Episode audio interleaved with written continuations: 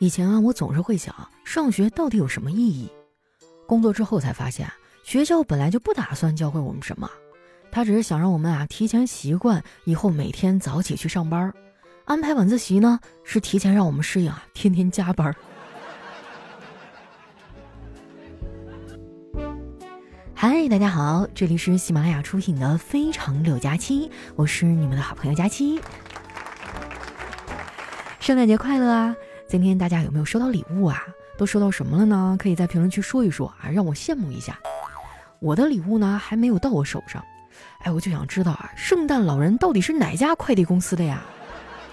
我活了二十多年，这个件儿我都没有收到，真想给他差评。我发现啊，小孩子更喜欢这个节日。一进入到十二月呢，我的侄子和侄女啊就开始天天念叨圣诞爷爷。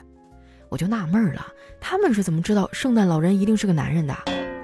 后来呢，我想明白了，那圣诞老人肯定是个男的呀，因为没有一个女人啊会年复一年一直穿同一件衣服。不过话说回来哈，圣诞老人也挺不容易的，别的地方就算了，你看我老家那边都零下三十多度了，他还得钻烟囱。今年雪还特别多，出门都需要勇气，叫外卖都得加钱。每年一到这个时候呢，我的南方朋友啊就说要跟我回老家去玩雪，哎，我就纳闷了，雪有啥好玩的呀？再说了啊，他们说的玩雪和我们东北人的玩雪根本就不是一个概念。南方人以为北方人打雪仗啊，就是把雪球揉成团儿，然后砸过去，靠的是抛物线的原理，以力道取胜。但是我觉得呀，他们想的有点过于简单了。我们东北人打雪仗呢，那是直接冲过去啊，先把人绊倒。哎，然后用雪埋起来，或者往脖子里塞雪球。想要赢得这场比赛啊，靠的是自由搏击啊、散打，还有抗冻。前些天啊，我回哈尔滨待了几天啊，朋友听说我回来了，非要约着吃饭，我推脱不掉啊，就去了。吃完饭时间还早啊，我们俩就去附近的庙里拜了拜。出来的时候呢，路过了一个算命的摊位，我亲眼看到那算命的老爷子啊，自己抽了个签儿看了看。然后嘴里啊不耐烦的嘟囔着，就收摊走了。结果两分钟不到，哎，那城管就来了。这也太神了吧！我跟我朋友都被惊得下巴都快掉了。我当时就想，难道我们真碰到传说中的大仙儿啊？可能是因为想的太入神了，根本没注意脚下的路，没看到地上还趴着一条小狗。结果我这一不小心啊，就踩到狗尾巴上了。那条狗嗷一声就跳了起来。疼的在原地一直打转，我先是吓了一跳啊，之后就开始不停的给那狗子道歉，哎，对不起对不起，我我不是故意的，真的很抱歉啊。旁边那老大爷看到了，说：“姑娘啊，你说话他也听不懂啊，他不咬你就代表他原谅你了。”不愧是大爷哈，这社会经验就是比我丰富。说实话，虽然我上班这么多年了，但是对很多的社会规则呢，还是没有摸透。我感觉我有的同事啊就特别厉害，他们从小就会接受这方面的教育，工作之后呢遇到相关的事儿啊处理起来就会更加的得心应手。之前呢我刷到一个视频，采访的是在伦敦的富二代，其中呢有一位来自山东的富二代哈，就家里非常有钱，资产呢至少有十几个小目标，在伦敦啊住着几千万的公寓。那主持人就问他说：“你觉得留学生活怎么样啊？”他说：“嗨。”国外没啥意思，很多东西周围人都不懂。然后主持人就追问说：“你可以给我们举个例子吗？”他说：“比如一桌人吃饭，谁是主陪，谁是副陪，他们都不懂。”其实作为一个东北人哈，我对自己的酒量还是挺自信的但是仅限于就是针对其他省份啊，不算山东，哦，也不算内蒙啊。还有什么其他的省份？欢迎大家补充一下哈。我觉得我们北方人吧，就比较豪放。饭局的重头戏就是喝酒，谁能喝哈谁就是老大。所以在我们北方啊，如果你不会喝酒，那真的会少了很多乐趣啊，也会少一个排解情绪的渠道。我之前有个哥们儿啊，就是滴酒不沾。他失恋那天呢，把我们都叫过去了，然后就坐在那儿啊，喝了一晚上的白开水。后来实在没意思啊，结束以后呢，我又叫了朋友出去喝了一顿。那顿酒啊，喝的是特别尽兴。第二天起来的时候，我这脑子还是晕乎乎的。这种情况下，人根本就不想起床。于是呢，我就拿起手机开始上网。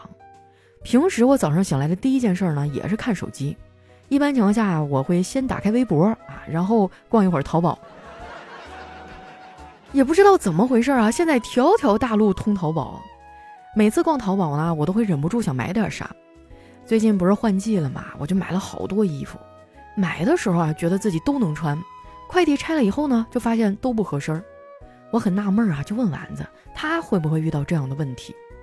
丸子呢，没有正面回答我，而是反问我说：“佳琪姐，你买衣服的时候都买的多大号啊？”我说：“L 啊。”可是你之前不是都穿 CL 吗？啊，可可是我觉得我瘦了呀。丸子笑了一下说：“佳琪姐，你知道吗？我好像瘦了是人生第一大幻觉，第二大幻觉就是剩下的钱应该能挺到月末吧。”丸子啊，不愧是我的好朋友啊，这哪儿疼扎哪儿啊！一气之下，我就决定了要减肥，然后上网啊买了好多的运动器材。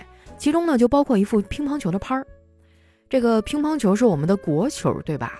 咱们打遍天下无敌手，基本上是包揽了各大体育赛事的冠军。但是你们知道吗？乒乓球啊，不是中国人发明的，是英国人发明的。英国人当初发明乒乓球的时候啊，绝对不会想到有中国这样不可逾越的国家。不过这也很正常哈，中国人当初发明蹴鞠的时候，也没想到会有今天这样的局面啊。一想到啊，中国几个亿的男人里啊，都凑不出来十一个会踢足球的，我找不到真命天子这个事儿，其实也没什么稀奇的了哈。不过呢，我没有放弃啊，我并不排斥认识异性，最近呢也在积极的相亲。前天啊，我还去见了一个男孩，我们俩约着一块吃了一顿晚饭。吃饭的时候呢，我习惯性的把两个手机啊都放在了桌上。他看到之后呢，就恭维我说：“我发现啊，成功人士都有两个手机。”为了让自己看起来更成功啊，我就掏出来第三部手机。然后在我掏出手机那一刹那，对方沉默了。过了一会儿，他说：“请问你是做微商的吗？”我感觉他下一秒就要掏出手机把我给拉黑了。我赶紧解释说：“哎，不不是微商，就是这个旧手机里啊还有很多资料，都导到一个手机里太占内存了，所以有的时候呢我就都带着。”说完呢，我还把其中一个手机的页面打开给他看了看。说到这儿哈，该有人说了：“佳琪啊，你胆子可真大呀，手机都能给陌生人看。”其实那个手机呢，更像是一个 U 盘，已经没有什么我个人的痕迹在上面了。我都没有给手机上锁，浏览器呢也设置了无痕浏览模式。后来呢，我就发现啊，这样好像有点“此地无银三百两”的意思。空白的历史记录啊，似乎比丰富的历史记录更能说明问题。有些记录真的太可怕了，我都不敢跟丸子闹掰。每次吵架都是我先低头，倒不是说我有多珍惜这段友情哈，主要是丸子说了，如果我伤害了他，他就把我和他的聊天记录打印出来出去发传单。说实话，我们俩之间呢，这也不叫吵架，因为我有所顾忌，所以根本就不敢放肆开麦。丸子算是把我给拿捏了。其实吵架的精髓呢，不是为了说服对方，而是为了让对方不快乐，让他生气，这才是吵架的意义。很多女孩跟男朋友吵架的时候呢，最喜欢说的词儿就是“你不爱我了”。哇塞，一招致命哈，对方立马就会手忙脚乱的过来哄你。不过呢，也有例外的时候。我之前跟前任说这句话，他就回复我说：“宝贝儿，不要再说没人爱你了，你又年轻，工资又低，又有干劲儿。”哪个老板能不喜欢你啊？反正我的领导们啊，确实挺喜欢我的。最近呢，我们部门新来了一个副总，也不知道怎么了，总喜欢给我安排工作。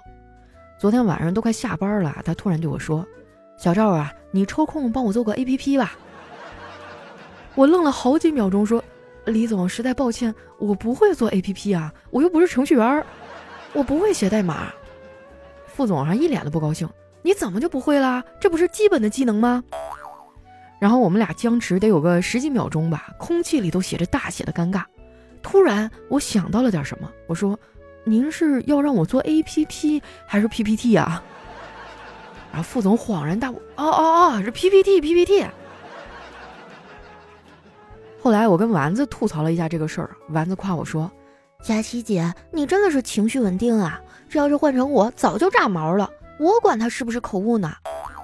我说丸子啊，你知道吗？很多情绪稳定的人啊，都是倒霉惯了导致的。再说了，我们成熟的人一般都不会把情绪写在脸上，而是写在微博上。